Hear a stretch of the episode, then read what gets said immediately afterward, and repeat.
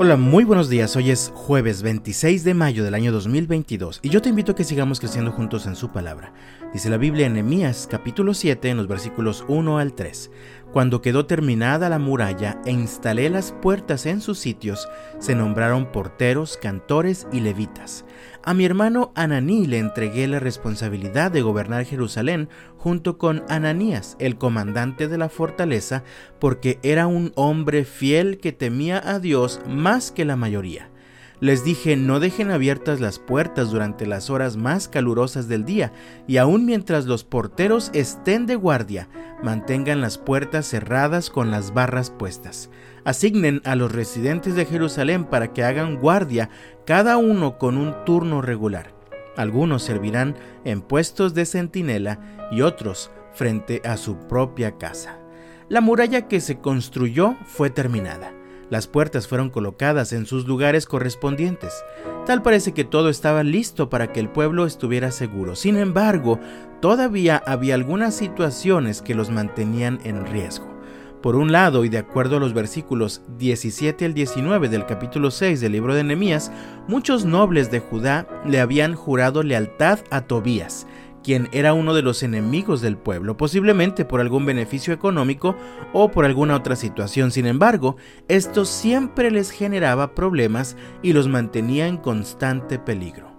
De hecho, una de las razones por las que algunos se oponían a la construcción de la muralla era que recibían tributo continuamente de los del pueblo de Dios y pensaban que al estar ahora ellos seguros dentro de su propia muralla con las puertas cerradas, se rebelarían y dejarían de pagarles.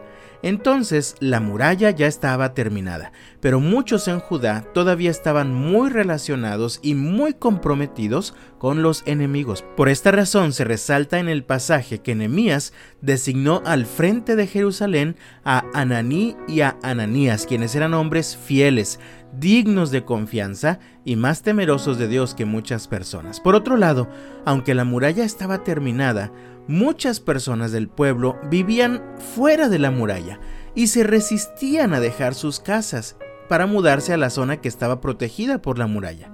Por esta razón, Nemías da instrucciones de cuándo y de qué manera debían abrirse y cerrarse las puertas que protegían la ciudad.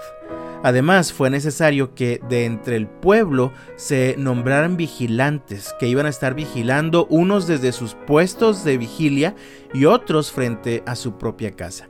Esto era como un desperdicio. Se habían esforzado tanto durante casi dos meses trabajando duro para terminar esta muralla y una vez terminada, algunos por decidir permanecer en sus propias casas fuera de la ciudad ponían en riesgo a todos los que habían quedado dentro de la muralla. ¿Qué podemos aprender nosotros de estas situaciones? En medio de los peligros y dificultades de la vida, el Señor es nuestra fortaleza segura.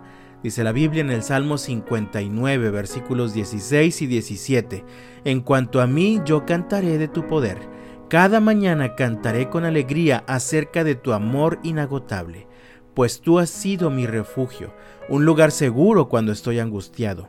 Oh fortaleza mía, a ti canto alabanzas, porque tú, oh Dios, eres mi refugio, el Dios que me demuestra amor inagotable.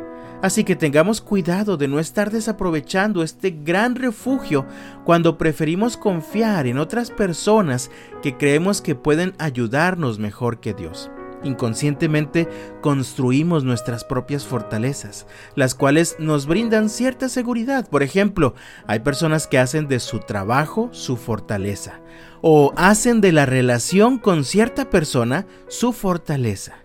El problema o la pregunta es qué pasa cuando el trabajo o aquella persona nos falla o simplemente se va o se acaba. Pues nos quedamos con las manos vacías, fuera de la protección que nos puede brindar el Señor. Además, podemos preferir seguir confiando en nosotros mismos, en nuestra propia fuerza o capacidad que según nosotros tenemos, y así también nos quedamos fuera por nuestra propia voluntad del refugio seguro que nos brinda el Señor. Mi amado, deja de seguir haciéndote el fuerte. Ven al Señor, hazlo tu refugio y disfruta la seguridad que hay en Él. El profeta Jeremías escribió allá en el capítulo 16, versículo 19, Señor, Tú eres mi fuerza y mi fortaleza, mi refugio en el día de aflicción. Te invito a que oremos el día de hoy, Señor. Ayúdame a identificar las falsas fortalezas que he edificado en mi vida y dame la fe para refugiarme solamente en ti.